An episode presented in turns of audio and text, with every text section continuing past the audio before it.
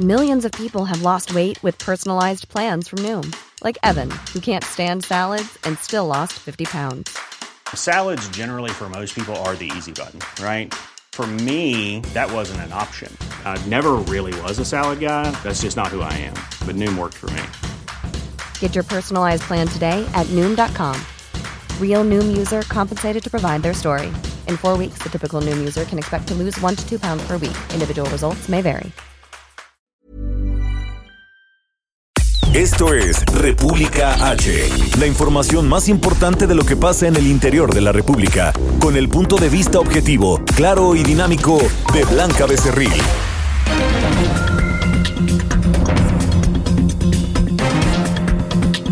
Son las 12 del día en punto de este miércoles 6 de noviembre de este año 2019. Yo soy Blanca Becerril, esto es República H, transmitiendo totalmente en vivo hoy desde la edición número 60 de la Semana Nacional de Radio y Televisión aquí en la Ciudad de México. Tenemos un stand increíble donde pues eh, vamos a transmitir toda la programación de El Heraldo Radio, así que quédese con nosotros y quédese conmigo que en los próximos minutos le voy a dar toda la información más importante generada hasta este momento para que usted por supuesto esté bien informado informado hoy, como le digo, desde la Semana Nacional de la Radio y la Televisión, que es un evento organizado por la Cámara Nacional de la Industria de la Radio y la Televisión, que es la máxima convención de, eh, pues de nuestra industria, de los que nos dedicamos a hacer radio y hacer televisión todos los días para llevarles la mejor información hasta sus hogares, donde pues también los concesionarios y los directivos de las empresas de radio y de televisión de todo el país, aquí vamos a ver a los dueños y también eh, pues a muchos eh, conductores de varios rincones del país, si no es que de toda la República Mexicana, pues asistiendo a conferencias magistrales, también eh, pues transmitiendo sus programas totalmente en vivo, como en esta mañana lo estamos haciendo nosotros aquí en República H, en el Heraldo Radio. Así que quédese conmigo porque hay mucha información que darle. Por supuesto que sigue eh, dando mucho, mucho, mucho, eh, mucho tema el asunto de la masacre que sucedió ah, el lunes ya, eh, pues ya tenemos un día y medio, casi dos días, allá entre los límites de Sonora y Chihuahua con la familia de Levarona, en que lamentablemente pues cobró la vida de nueve personas. Hoy el presidente Andrés Manuel López Obrador volvió a hablar sobre el tema, pero también lo hizo Alfonso Durazo, el secretario de Seguridad y Participación Ciudadana, y el embajador, el embajador eh, de Estados Unidos en México, lo hizo el día de ayer allá en Sonora, pero también en la conferencia matutina Marcelo Ebrard, el secretario de Relaciones Exteriores mexicano, habló sobre el tema y por supuesto el general Homero Mendoza, quien es el jefe del Estado Mayor de la Secretaría de la Defensa, dieron datos importantes sobre las pesquisas de esta investigación, así que eh, quédese conmigo porque además completamente en vivo, hoy no nos vemos en streaming porque estamos transmitiendo desde la Semana Nacional de la Radio y la Televisión, pero ahí hay una pestañita de color azul donde usted le puede dar play y nos escucha totalmente en vivo, una pestañita que le va a dar la información más importante generada hasta el momento. Aquí en la Ciudad de México, por el 98.5 de FM, nos sintonizan. En Guadalajara, Jalisco, por el 100.3.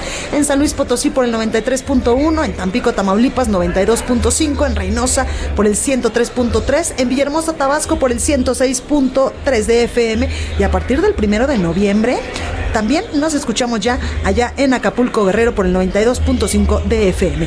Ahora sí, ya terminé con mis avisos parroquiales. Vamos a un resumen de noticias. En resumen. En su conferencia de prensa de esta mañana, el presidente de México, Andrés Manuel López Obrador, agradeció a su homólogo de los Estados Unidos, Donald Trump, su disposición a ayudar a México en el combate al narcotráfico, así como su respeto a nuestra soberanía nacional. El general Homero Mendoza, en representación de la Secretaría de la Defensa Nacional, señaló que el ataque a la familia Levarón se atribuye a una confusión generada por una disputa entre grupos delictivos de la zona. El canciller mexicano Marcelo Ebrard informó ayer que ayer encabezó una comisión intersecretarial que acudió a la zona de la agresión donde eh, pues lamentablemente perdieron la vida varios integrantes de la familia Levarón.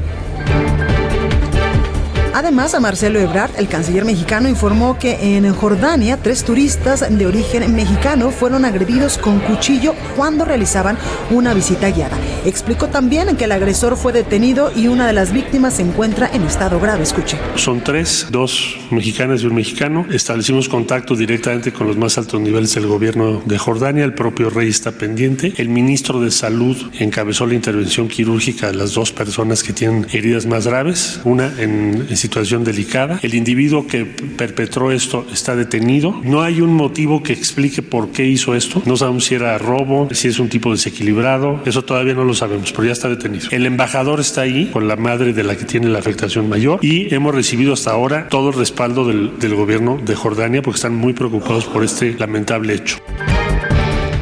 En redes sociales se dio a conocer un video grabado momentos después del ataque a los connacionales allá en Jordania, donde se observa a dos de ellos siendo auxiliados mientras una mujer pide ayuda. Escuche. es puñal, es un puñal. Hay una navaja. Daniel. Por favor, ayuda aquí a él. Por favor.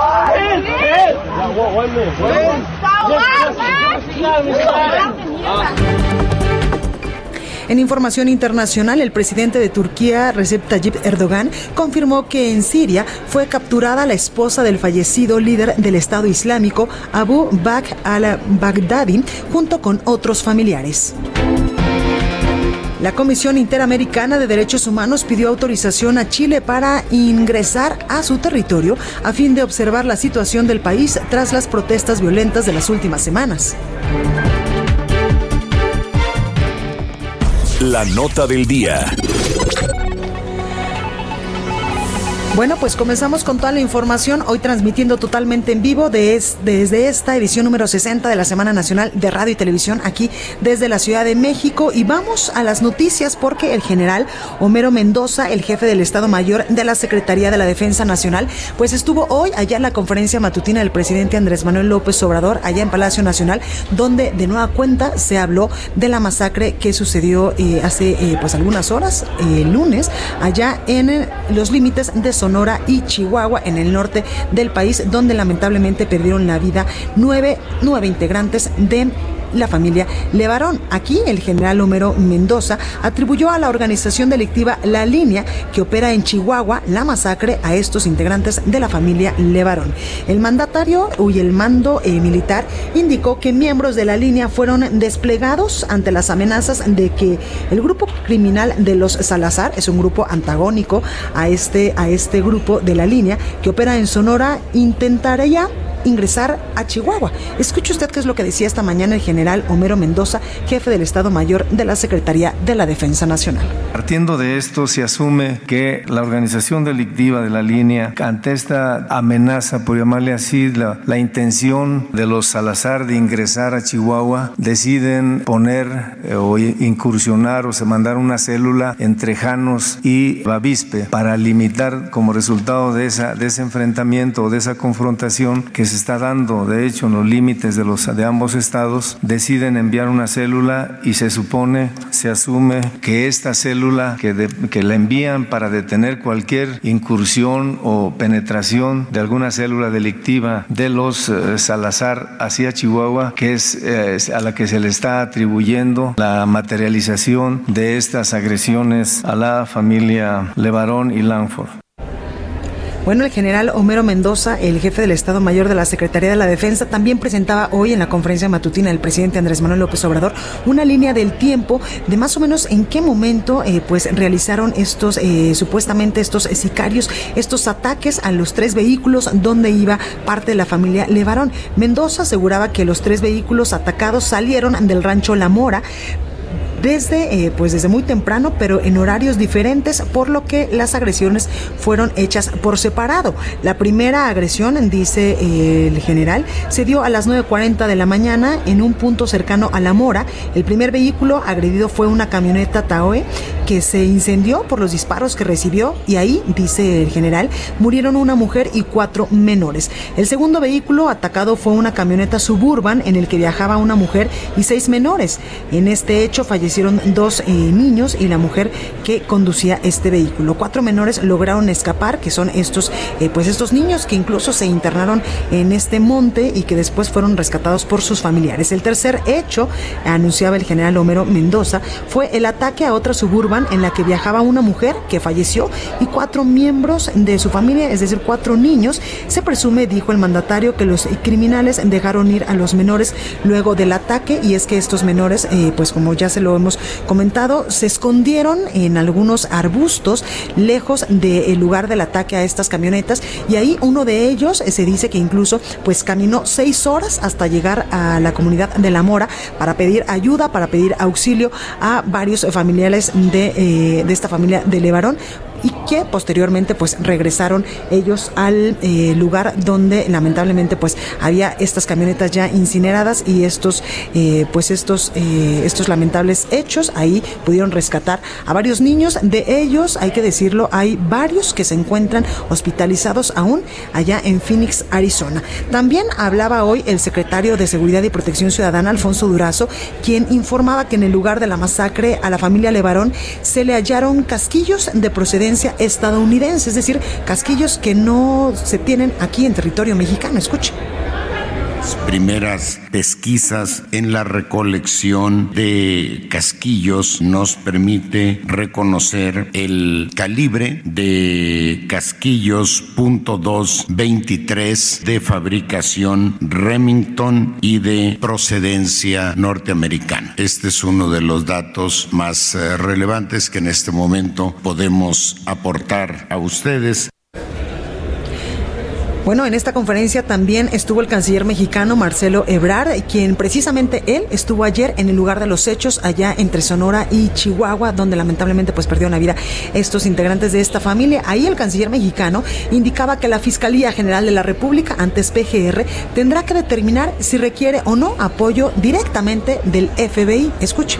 La Fiscalía General de la República tendrá que determinar si requiere otro tipo de apoyos por parte, por ejemplo, del FBI ¿Por qué? Bueno, aquí ya se mencionaba que las primeras pesquisas, una de las cosas que se investiga son las armas. Y como ya se dijo, es muy probable que encontremos armas que son de fabricación en alguna proporción de Estados Unidos. Y entonces se tiene que hacer un trabajo conjunto porque tenemos que ver cómo se manejan esas armas en la zona, cómo entran. México tiene que hacer esa investigación, seguramente lo hará la Fiscalía General de la República y se compartirá la información con el FBI para que ellos hagan lo propio del lado de Estados Unidos.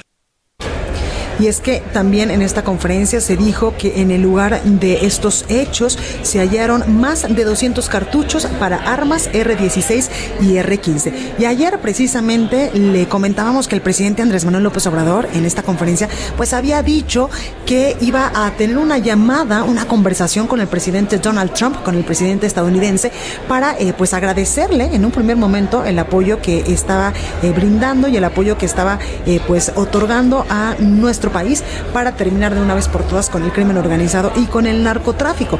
Pues precisamente en una llamada telefónica el presidente Andrés Manuel López Obrador pues se comunicó ayer por la tarde con su homólogo Donald Trump y eh, dijo ahí que las instituciones del gobierno mexicano actúan para hacer justicia tras la masacre de estos integrantes de la familia Levarón. Esto lo dijo y lo afirmó ayer en su cuenta de Twitter donde pues anunció que esta llamada ya se había realizado. Dice el presidente en su cuenta de Twitter a través del presidente Trump, envié mi más profundo pésame a los familiares y amigos de quienes fueron asesinados en los límites de Chihuahua y Sonora. Le agradecí su disposición de apoyarnos y le informé que las instituciones del gobierno de México actuarán para hacer justicia. También ayer eh, pues entrevistábamos en este espacio informativo al eh, representante del Partido Republicano en México, Larry Rubin, quien eh, pues ayer incluso nos decía que el gobierno del presidente López Obrador pues debería de hacer aceptar la ayuda de Estados Unidos para combatir al crimen organizado, siempre y cuando, evidentemente, ambos, ambos eh, mandatarios pues debían de cuidar la soberanía nacional de México, porque eh, pues aquí es donde lamentablemente se dieron estos hechos. El también presidente de la American Society of México señaló que la comunidad estadounidense está extremadamente triste y en shock, por supuesto, por esta noticia de la masacre sucedida allá en el norte del país. Y al respecto, también hoy el presidente López Obrador aseguró que su homólogo de Estados Unidos, Donald Trump, no tiene afán ni tampoco ninguna intención de eh, pues realizar algún acto de injerencia en el país, pues no le ofreció enviar equipo. Esto es importante, no le ofreció enviar equipo táctico y tampoco equipo eh, de fuerzas eh, de seguridad, sino su disposición de ayudar para combatir a los cárteles de la delincuencia que imperan en todo el país. Asimismo, el presidente López Obrador pues agradeció el interés del país vecino por colaborar en el caso de la masacre de estos de estos integrantes de la familia Levarón. Escuche. Le agradecemos al presidente Trump su disposición de apoyar, pero al mismo tiempo le agradecemos el que sea respetuoso de nuestra soberanía y también respetamos las opiniones de un senador republicano, pues esa es su visión y la respetamos, nada más que no la compartimos. Como respetamos el editorial del Wall Street Journal de ayer, nada más que no compartimos su visión.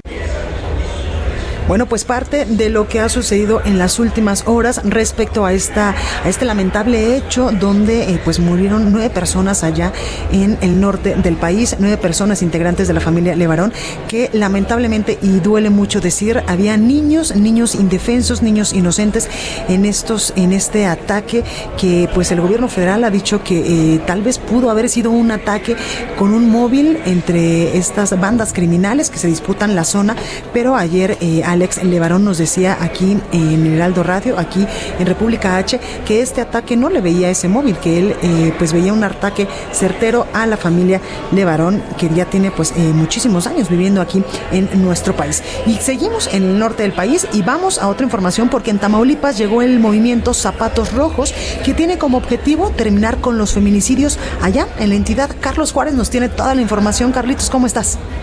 Hola, ¿qué tal, Manquita? Un gusto saludarte a ti y a todo tu territorio. Te comento que durante este mes de noviembre llegará el movimiento Zapatos Rojos a Tamaulipas con la intención de terminar con los casos de feminicidio, principalmente en la zona sur de la entidad.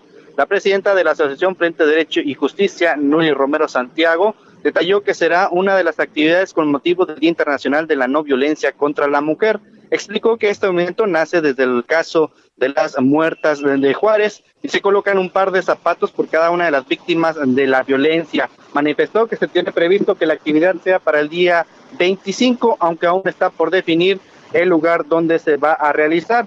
En el sur de la entidad recordó casos como el de Benazir, una joven que fue golpeada eh, hasta su muerte y después arrojada de un cuarto piso por parte a manos de su exnovio, un petrolero aquí en Ciudad Madero, así como también el de Jessica, otra jovencita, quien con ocho meses de embarazo fue asesinada por una pareja para extraerle su bebé. En otra información te puedo comentar que el director de Petróleos Mexicanos se encuentra realizando una gira de trabajo por la zona conurbada para verificar los avances que presentan la construcción de 13 plataformas petroleras que serán utilizadas para la extracción de crudo de los pozos eh, ubicados en aguas someras aquí en el Golfo de México. Recordó que se trata de 22 pozos, la mayoría ubicados en las aguas mexicanas, con lo que se pretende aumentar la producción de hasta 50 mil barriles diarios. Manifestó que hay una situación que les preocupa en la zona de Campeche y Tabasco debido a que se, se siguen registrando los asaltos por parte de presuntos piratas quienes eh, apenas hace unos días volvieron a intentar asaltar una plataforma en este estado de Campeche. En otra información que tiene que ver en estos momentos, las precipitaciones que se han registrado en las últimas horas han generado afectaciones en los municipios de Tampico, Madero y Altamira. Incluso hospitales como el ISTE y el INS presentan anegaciones dentro de sus instalaciones, algunas debido a que el sistema de drenaje no soportó la gran cantidad de agua y brotó el agua, eh, el agua negra y malos olores dentro de las instalaciones. Además, se reporta afectaciones en avenidas y colonias de la zona metropolitana con eh, un número todavía no definido de familias afectadas. Hasta aquí mi reputa, Maquita. Perfecto, Carlos Juárez, gracias por esta comunicación. Muy buenas tardes, está pendiente con la información. Gracias. Y continuando con el tema eh, de los feminicidios, un tema que evidentemente nos duele a todos los mexicanos y más a las mexicanas. Hay más información eh, ahora en Michoacán, porque en menos de 48 horas, cuatro mujeres han sido asesinadas allá en Michoacán. Charbel Lucio nos tiene los detalles. Charbel, ¿cómo estás? ¿Qué tal, Blanca? Buenas tardes. Así es, en menos de dos días fueron asesinadas cuatro mujeres en Michoacán de acuerdo al conteo, el primer caso se registró el lunes pasado eh, en la carretera libre Uruapan Gabriel Zamora, donde fue localizado el cuerpo de una mujer maniatado y con lesiones de arma de fuego. Eh, ese mismo día, en el municipio de Zamora, también fue localizada una mujer que presentaba disparos y huellas de violencia y a quien los homicidas le dejaron junto al cuerpo una cartulina con un mensaje. En tanto, el día martes fue encontrada muerta y con rastros de golpes y violencia una joven de 27 años de edad que había sido reportada como desaparecida desde el 4 de noviembre en la localidad de Santiago Undameo, una tenencia del municipio de Morelia. La víctima de nombre María del Rosario desapareció luego de referir que iría a una panadería de su localidad. Sin embargo, pues ya no regresó y sus familiares la reportaron como desaparecida ante la Fiscalía General del Estado, dependencia que el día de ayer confirmó su hallazgo sin vida en el municipio de Acuixio. Otra mujer de 37 años de edad también fue asesinada la mañana del martes con arma de fuego en el municipio de Tangancícuaro cuando se dirigía a laborar a una purificadora de agua y fue interceptada eh, por unas personas armadas que pues le lanzaron varios disparos de proyectil que le quitaron la vida casi de manera instantánea. La semana pasada también fueron asesinadas dos mujeres, una en el municipio, en un hotel de, la ciudad de Uruapan. Eh, su cadáver también fue eh, dejado junto a una cartulina con un mensaje y otro asesinato más se registró en la ciudad de Morelia, en el fraccionamiento Villa del Pedregal. Este último fue catalogado como feminicidio y el responsable pues ya fue detenido por las autoridades.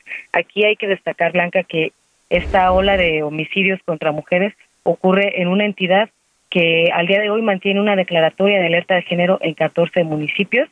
Y bueno, las autoridades esperaban que para el año 2020 eh, se lograra que la Secretaría de Gobernación pues retirara esta alerta, sin embargo, con esta tendencia difícilmente se logrará este objetivo, ya que eh, pues en lo que va de este año, de enero a, octubre de este año, se han registrado al menos 150 homicidios en contra de mujeres de los cuales me parece que ocho ya fueron catalogados como feminicidios. Bueno, pues ahí lo tenemos, Charbel. Oye, una pregunta, ¿qué el Estado de Michoacán no tiene esta alerta de género que hay ya en varias entidades del país para proteger y para dar también recursos y políticas públicas dirigidas a proteger a las mujeres? Pues al parecer no, me parece que eh, incluso el fiscal del Estado, Adrián López Solís, mencionaba hace un momento en entrevista que eh, pues la fiscalía hace lo que puede con los recursos que tiene, ya que no se le han dado, no ha recibido un recurso extraordinario para atacar este problema de los feminicidios. Está trabajando con el mismo recurso que se le ha dotado en otros años y pues así es como, como reacciona la fiscalía, hace lo que puede en torno a esta problemática con los recursos que se le han otorgado desde hace bastantes años es el mismo recurso que se maneja. Pues lamentable, Charbel, que la Fiscalía diga que haga, que hace lo que puede con estos recursos. Pero en fin, gracias, Charbel. Hasta luego, buen día. Hasta luego. Bueno, y también hoy una nota que está eh, pues en los principales titulares en medios nacionales y lamentablemente también en medios internacionales es esta información y es que tres turistas mexicanos y una suiza, además de un guía y un guardia de seguridad, fueron apuñalados este miércoles en el sitio arqueológico de Jerash, a unos 30 kilómetros del norte de Amán, esto en Jordania. Así lo informó en un comunicado la Dirección de Seguridad Pública de Jordania. El organismo precisó que las seis que estas eh, seis personas eh, hay, en estos momentos están heridas por arma blanca que, y se encuentran hospitalizadas recibiendo atención médica. Asimismo, por supuesto que el canciller mexicano Marcelo Ebrard ya está en contacto con las víctimas y aseguró que el embajador pues brinda apoyo a estas, a estas personas. A través de su cuenta de Twitter, el canciller mexicano escribía hace algunas horas. Tres turistas mexicanos han sido agredidos en Jordania. El embajador está con las víctimas prestándoles el apoyo necesario. Durante una visita guiada de tres turistas mexicanos a la ciudad de Harash, un individuo ya detenido por las autoridades, esto es importante, les agredió cuchillo en mano. Una de las víctimas está grave, otra está siendo intervenida. El gobierno de Jordania nos ha apoyado en todo momento y precisamente hace unos momentos el canciller eh, mexicano pues acaba de emitir un tuit donde eh, pues hace una eh, síntesis de una comunicación que ya tuvo vía telefónica con su homólogo de Jordania. Dice en un primer momento que lamenta profundamente el incidente, ambos cancilleres. El sospechoso ha sido detenido, se aplicará con todo rigor la investigación y castigo con apego al Estado de Derecho.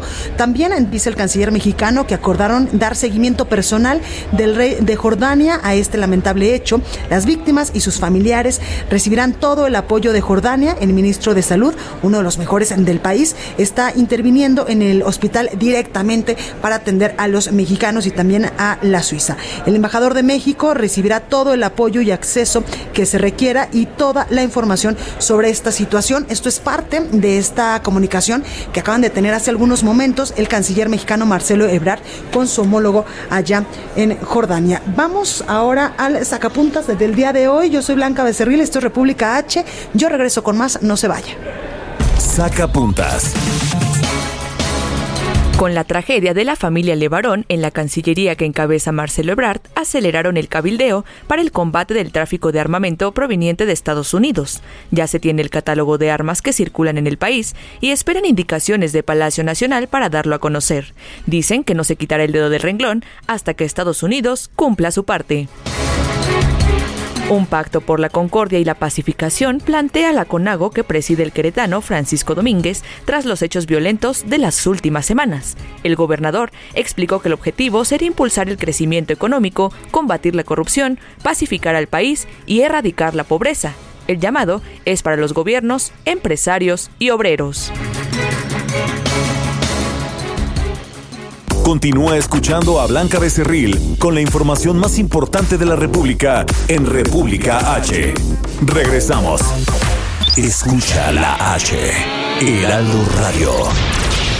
Estamos de regreso con la información más importante de la República en República H con Blanca Becerril, transmitiendo en Heraldo Radio.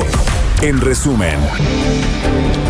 El Congreso de Sinaloa llamó a comparecer al fiscal del Estado, Juan José Ríos, al secretario de Seguridad Pública, Cristóbal Castañeda, y al comisionado estatal de atención integral a víctimas, Óscar González, para abordar los hechos violentos registrados en Culiacán durante el operativo para detener a Ovidio Guzmán López. El gobernador de Chihuahua, Javier Corral, informó que la madrugada de este miércoles se llevó a cabo un operativo de intervención en el Cerezo 3 para detectar armas, droga y objetos prohibidos al interior del penal.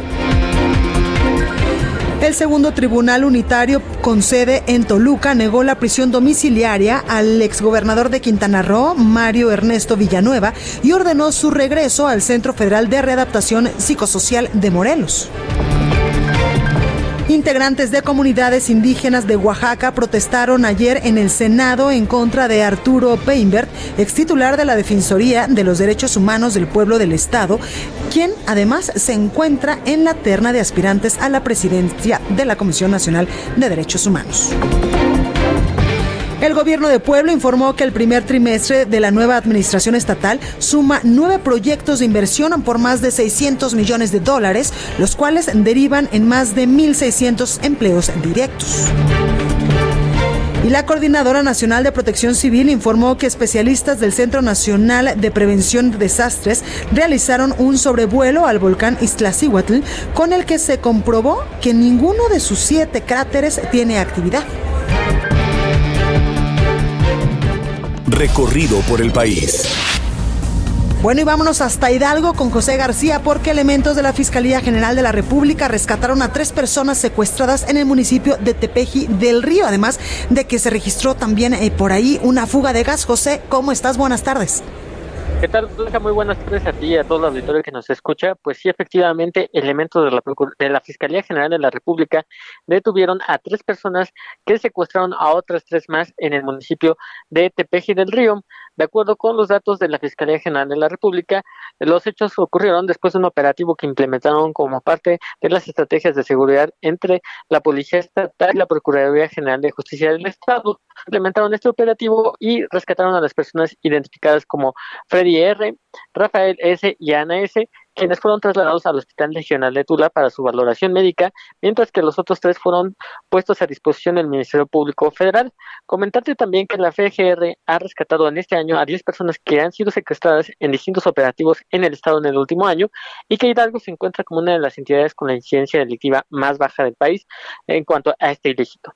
También comentarte que la FGR incineró a más de 3.000 kilogramos de drogas que fueron aseguradas en operativos variados durante este año, superior a los 2.000 kilogramos que se confiscaron en el mismo periodo de 2018. Por otro lado, también en el municipio de San Agustín Tlaxiaca se detectó una toma clandestina de hidrocarburo eh, en el municipio, donde fue intervenida por parte de elementos de petróleos mexicanos y de la Secretaría de la Defensa Nacional. Los hechos ocurrieron principalmente cerca de las 6 horas de este miércoles en la localidad de San Mateo, a la altura del kilómetro 1.1, y por ello fue acordonada por elementos de Pemex de seguridad física para sellar el poliducto de Tuxpan Tula, el cual ya fue asegurado y se encuentra fuera de peligro. Hasta aquí el reporte Blanca, es la información que tenemos al momento. Perfecto, José García, gracias por esta comunicación. Gracias, muy buenos días. Buenas tardes, pues ahí lo tenemos y vamos ahora hasta Guadalajara, Jalisco, porque hace unos momentos concluyó el primer informe de gobierno del gobernador de Jalisco, Enrique Alfaro, quien lo hizo en el Congreso de Jalisco. Mayeli Mariscal, ¿cómo estás?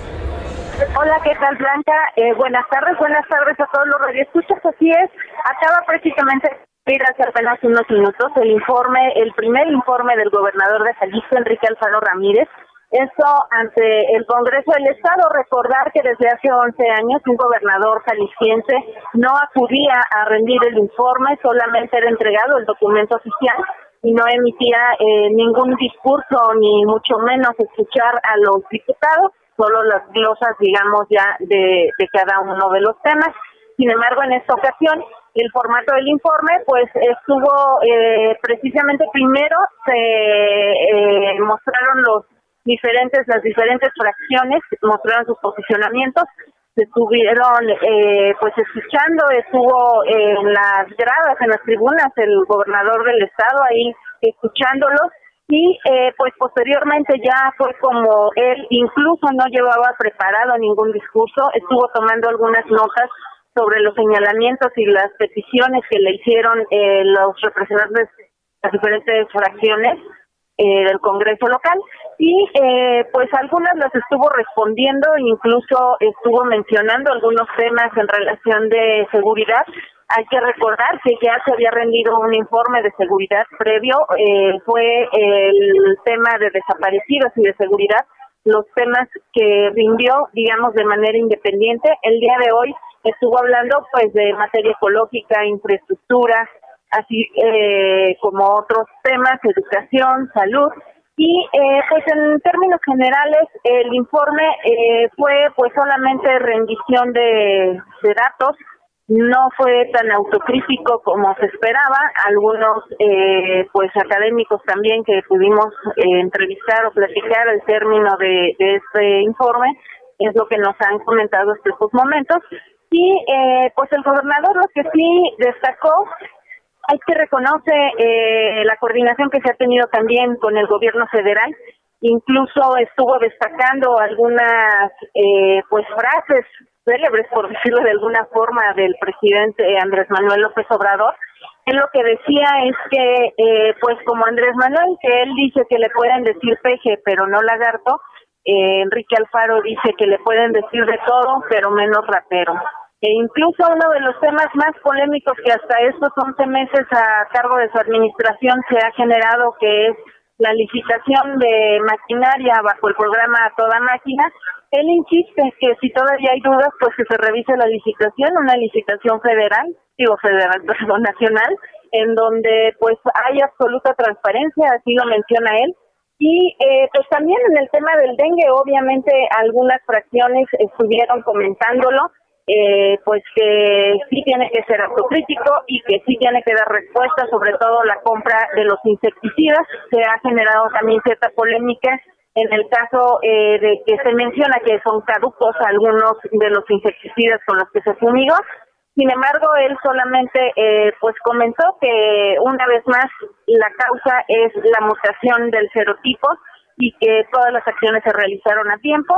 Y eh, pues en términos generales también destacó el crecimiento de la entidad, que aunque a nivel nacional no se ha tenido el crecimiento esperado o incluso eh, ha ido a la baja, en descenso, pues Jalisco sigue eh, creciendo y que eso también reconoció gracias al esfuerzo que han eh, puesto los empresarios en la entidad. Algo que se destaca también en materia eh, verde, pues comenta que ya hay un avance para realizar la zafra verde y no se queme eh, la caña, eh, pues como habitualmente se hace, que genera bastante contaminación.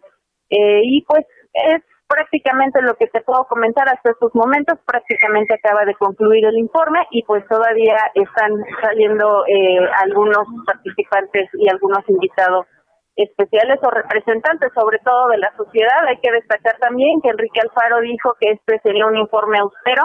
Solamente estuvieron representantes de cámaras eh, industriales, así como y empresariales, así como algunos representantes sociales, presidentes municipales y no se hizo extensiva la invitación ni fue eh, un evento, digamos, en donde se desbordara el protocolo social, por decirlo de alguna forma. Perfecto, Mayeli, pues ahí lo tenemos. Habrá que eh, ver ahora qué es lo que dicen los eh, diputados, porque me imagino que también habrá, habrá glosa de este primer informe. Así es, posteriormente ya se realizará con más calma, este, digámoslo así, el análisis técnico de todos los números y todas las cifras que se pierden en este informe. Exactamente, porque en materia de seguridad no le está yendo nada, nada bien a Jalisco. Así es, y sin embargo, pues el gobernador dice que la estrategia va por buen camino. Eh, bueno, es que ¿qué va a decir hoy, el gobernador, ¿verdad, Mayeli? sí, claro, y justamente, Blanca, hoy por uh -huh. la mañana se localizan siete cuerpos, lamentablemente Dios. el tener que ver esta, esta noticia, pero en el marco pues o en el día uh -huh. justo de la rendición del informe del gobernador se localizan siete cuerpos de hombres en una brecha en los límites de Zapotlanejo y Tonala. Se realizan las investigaciones, no tenemos más conocimiento de esto, pero pues como bien mencionas, la seguridad está eh, pues es un tema que se tiene que atender prioritario para la entidad. Exactamente, y estos cuerpos que nos mencionas y los muchos, muchos que ya hemos dado cuenta aquí de estas, eh, incluso eh, pues fosas clandestinas que se están encontrando allá en la primavera, allá en Zapopan, que no es cosa menor, Mayeli. Así es, y el tema de desaparecidos, uh -huh. que todavía hay mucho por hacer también Totalmente. para que realmente se tenga la certeza de la identidad de estas personas que se localizan. Perfecto, Mayeli Mariscal, gracias por este puntual reporte, como siempre, muy completo. Pronto.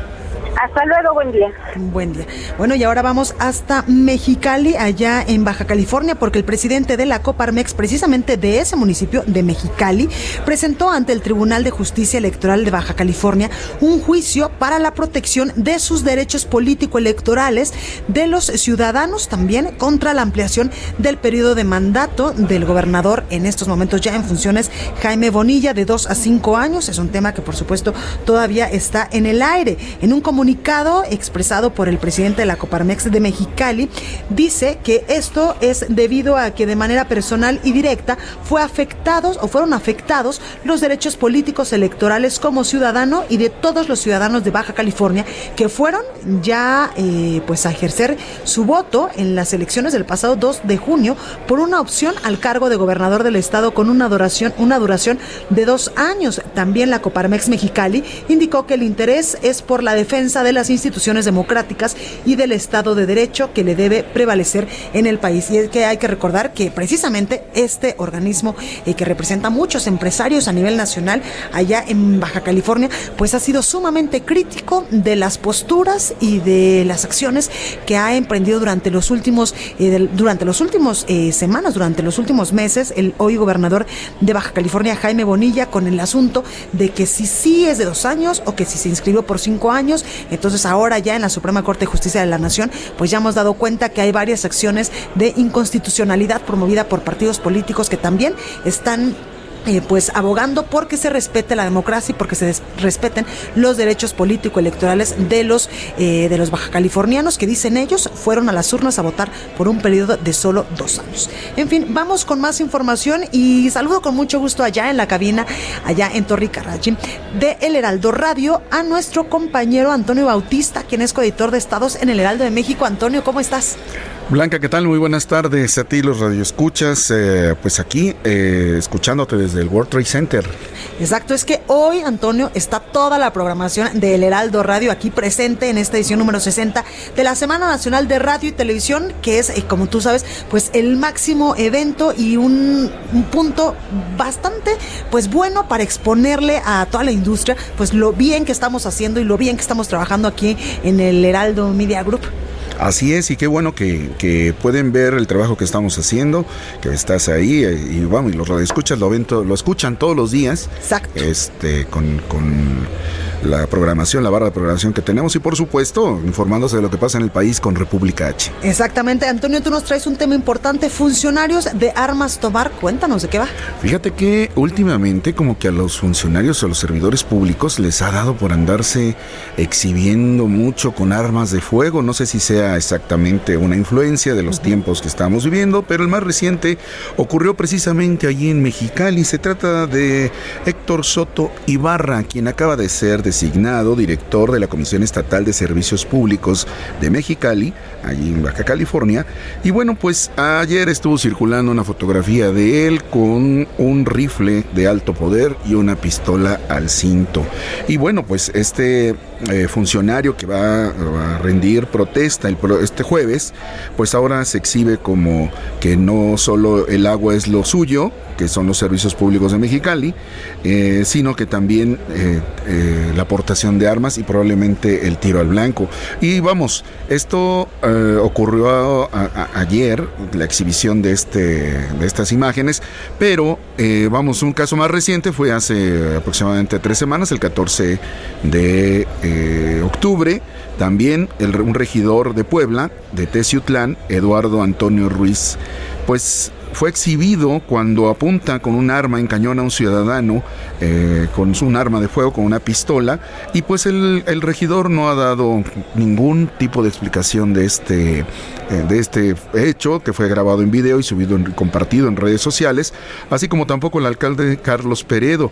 Y vamos, este año han estado muy activos con sus exhibiciones de armas de fuego los eh, legisladores, también la senadora Lucía Trasviña de Baja California Sur, precisamente, pues también apareció una foto de ella circulando en redes sociales con una Glock 45 al cinto. Primero se dijo que probablemente era un una eh, fotografía alterada, un trabajo ahí de Photoshop, pero ya después eh, el coordinador de la bancada de Morena a la que pertenece la senadora, pues eh, salió a tratar de poner un poquito de paz y decir que guarden mesura, que toda la sociedad está al pendiente de lo que están diciendo. Y si bien la Constitución eh, avala que los ciudadanos tengan o porten un arma de fuego eh, y puedan tenerla en su casa, es apegado a los requisitos que manda precisamente la Constitución y sean eh, adquiridas y la licencia respectiva conseguida en Sedena.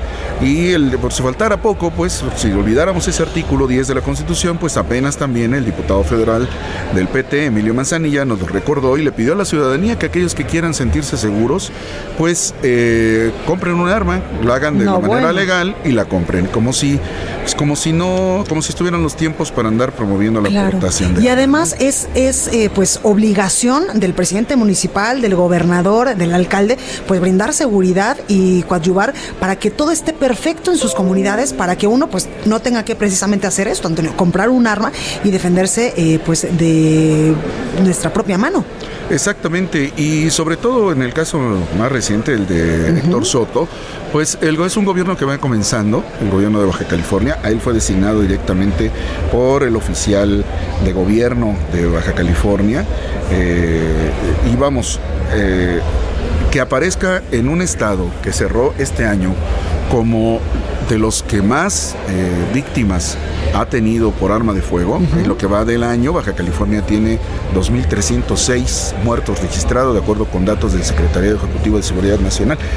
Y eh, de estos, 85% han sido por arma de fuego y estar exhibiendo las armas de fuego como una no sé, un, símbolo de, fortaleza, de hombría, de gallardía, pues tampoco va muy de acuerdo con estos tiempos, y menos en un gobierno que está iniciando y que del que se espera mucho por toda la polémica en la que ha estado envuelto, ¿no? Exactamente, Antonio. Y digo, bueno, si estos funcionarios y estos presidentes municipales pues quieren andar armados, pues allá ellos, pero la ciudadanía, pues uno, no estamos capacitados para traer un arma y dos, no tenemos esa necesidad, para eso les pagamos. Exactamente, y digo, el asunto no es nuevo de que se exhiban eh, los funcionarios con, armas. En 2015, el que fuera fiscal de Jalisco, Luis Carlos Nájera, pues eh, eh, presumía sus, imágenes en redes sociales. Él es aficionado a la casa y con su familia, portando, vistiendo ropa de, vamos, de este tipo militar con camuflaje, con armas que usa para cacería. Son gustos de que la gente, pero exhibirse de esa manera siendo funcionarios públicos sí tiene, trae una carga y un mensaje que pues no es muy, muy bueno para la sociedad. ¿no? Totalmente. Antonio Bautista, gracias por esta comunicación.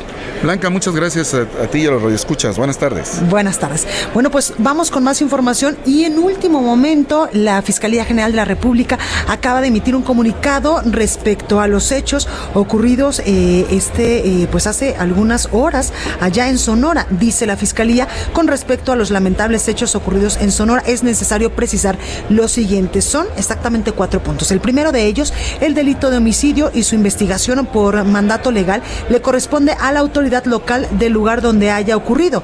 Si de estas investigaciones se derivan elementos sólidos y que permitan investigar delincuencia organizada, la ley Federal contra la Delincuencia Organizada en el artículo 2, cuando eh, estipula cuando tres o más personas se organicen de hecho para realizar en forma permanente o reiterada conductas que por sí o unidas a otras tienen como fin o resultado cometer algunos o algunos de los delitos siguientes, serán sancionadas por ese solo hecho como miembros de la delincuencia organizada. Este delito, dice la Fiscalía, lo habrá de investigar con plenitud precisamente la Fiscalía General de la República. También dice en este comunicado que si también existen pruebas suficientes de que las armas de fuego que se utilizaron permitieron la intervención con plenitud de la Fiscalía General, también los delitos correspondientes serán investigados por este, esta institución y por último dice la Fiscalía por lo que toca a los apoyos técnicos binacionales. Esto evidentemente es con respecto a lo que sucedió allá entre los límites de Sonora y Chihuahua con el lamentable fallecimiento, el ataque, esta masacre que han eh, denominado muchos a los nueve integrantes de la familia Levarón.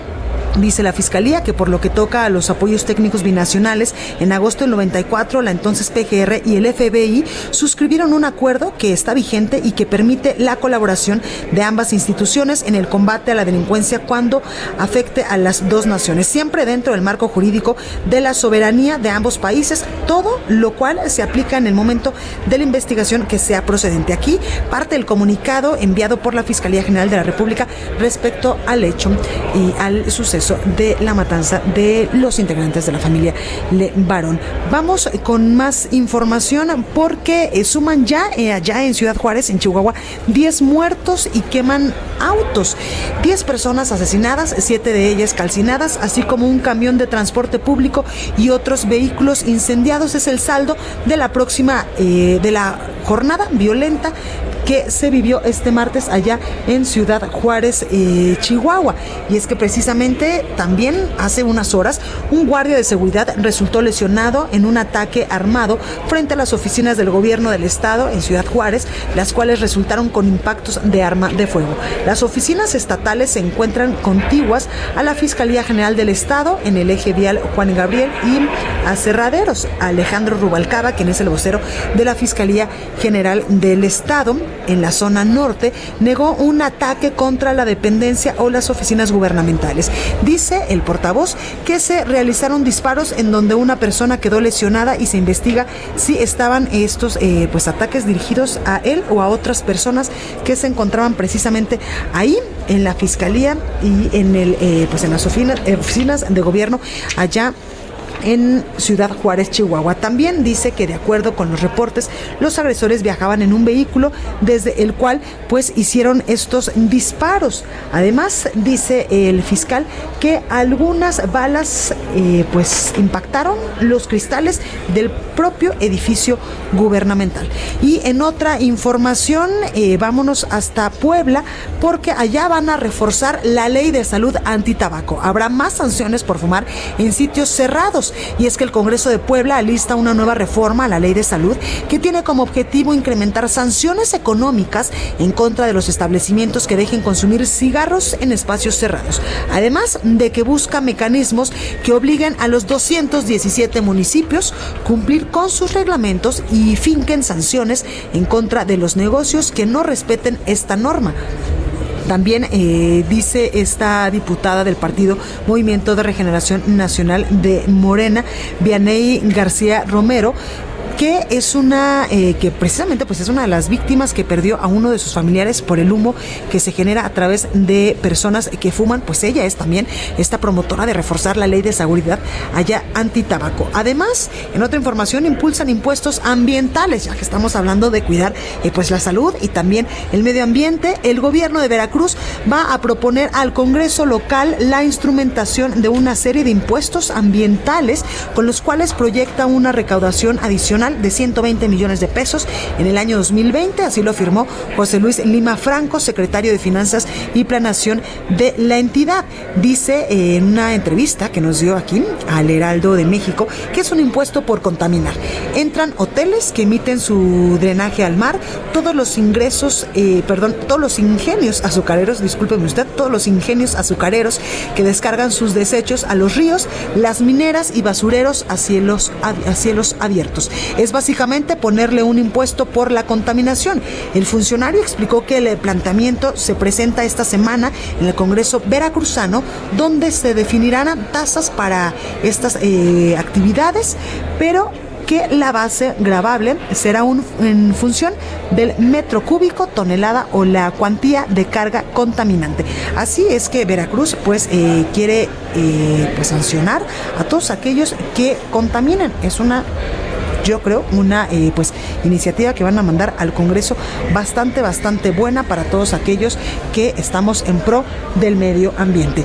Bueno, eh, vamos ahora a la nota amable de este miércoles. Yo soy Blanca Becerril, esto fue República H, transmitiendo totalmente en vivo desde la edición número 60 de la semana de la radio y la televisión aquí en la Ciudad de México, que este, como le comentaba, pues es el máximo evento de la industria y también es un excelente escaparate para que todos aquellos empresarios usuarios y también todas aquellas personas que nos dedicamos a, pues a la radio, a la televisión y que nos dedicamos a comunicarles y a trabajar para ustedes para llevarles siempre la mejor información, pues eh, mostremos nuestros talentos y mostremos nuestros músculos y es así que el Heraldo Media Group pues hoy está transmitiendo totalmente en vivo toda la programación de radio desde la Semana Nacional de la Radio y la Televisión, esta edición número 60. Recuerden, yo lo veo, eh, más bien, yo lo veo en streaming, más bien, usted me ve en streaming yo lo espero el día de mañana en punto de las 12 con más información aquí en República H 98.5 de FM en la Ciudad de México. Que esté muy bien, cuídese mucho por favor y sonría y lo dejo con la nota amable. Vamos con la nota amable ya que el estado de Michoacán se declaró listo para el Campeonato y Congreso Nacional Charro 2019, que se llevará a cabo en Morelia del 8 de noviembre al 1 de diciembre, donde se contará con la participación de equipos de las 32 entidades de nuestro país, así como de tres estados de la Unión Americana. El gobernador Silvano Aureoles, acompañado por el presidente de la Federación Mexicana de Charrería, Leonardo Dávila, detalló que durante 23 días se desarrollarán 70 charreadas con 135 equipos, 115 escaramuzas, 860 toros, 230 yeguas y un total de 2.300 competidores. Además, se espera la llegada de por lo menos 120.000 visitantes. Aunque la inauguración oficial será el sábado 9 de noviembre, desde el viernes arrancan los eventos con actividades culturales gratuitas en el Centro Histórico de Morelia, como la presentación de la Orquesta Sinfónica del Estado. Esto fue República H, la información más importante de lo que pasa en el interior de la República, con el punto de vista objetivo, claro y dinámico de Blanca Becerril. Continúa escuchando Heraldo Radio, donde la H suena y ahora también se escucha. Una estación de Heraldo Media Group. Heraldo Radio. Hi. This is Craig Robinson from Ways to Win, and support for this podcast comes from Invesco QQQ, the official ETF of the NCAA. The future isn't scary. Not realizing its potential, however, could be. Just like on the recruiting trail, I've seen potential come in many forms as a coach. Learn more at Invesco.com slash QQQ. Let's rethink possibility. Invesco Distributors, Inc.